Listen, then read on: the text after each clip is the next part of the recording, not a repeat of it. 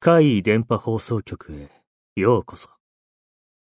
今回のお話は、こちらです。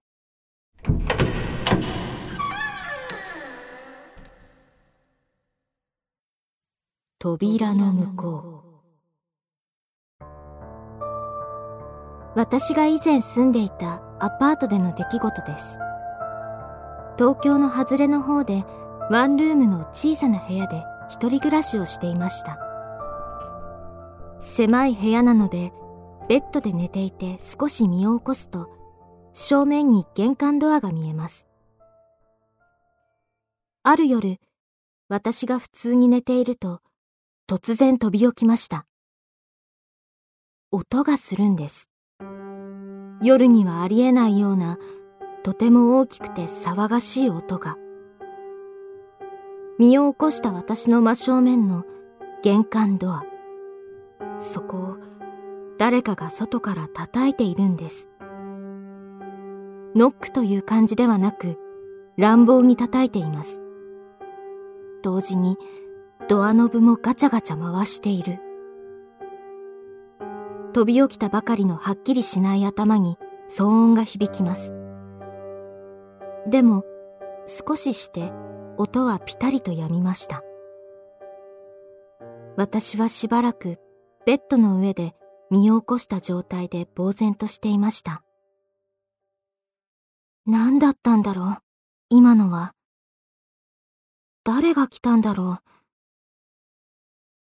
当然怖い気持ちが大きかったのですが、寝起きで頭がぼーっとしていたせいで、今私が聞いたあの音は本当に現実で起こったものなのか、自分の記憶が信用できないような気もしました。今はもう、しんと静まり返っています。なんとなくですが、扉の向こうに人がいる気配も特に感じません。もしかしたら、あのドアを叩く音自体が夢の中の出来事だったのではないか。その夢の中の音で私は飛び起きたのではないか、という疑惑が浮かびます。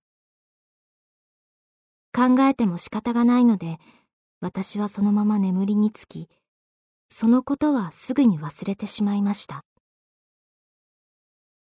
それから、数日が経ったある日、家に私のいとこが泊まりに来ました。夜は私のベッドの隣に布団を敷いて、並んで眠りました。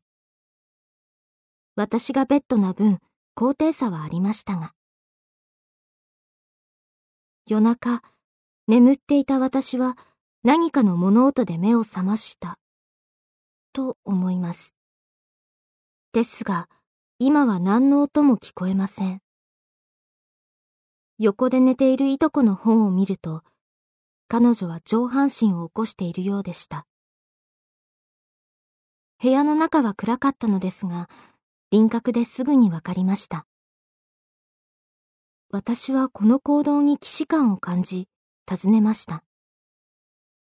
ねえ、どうしたの？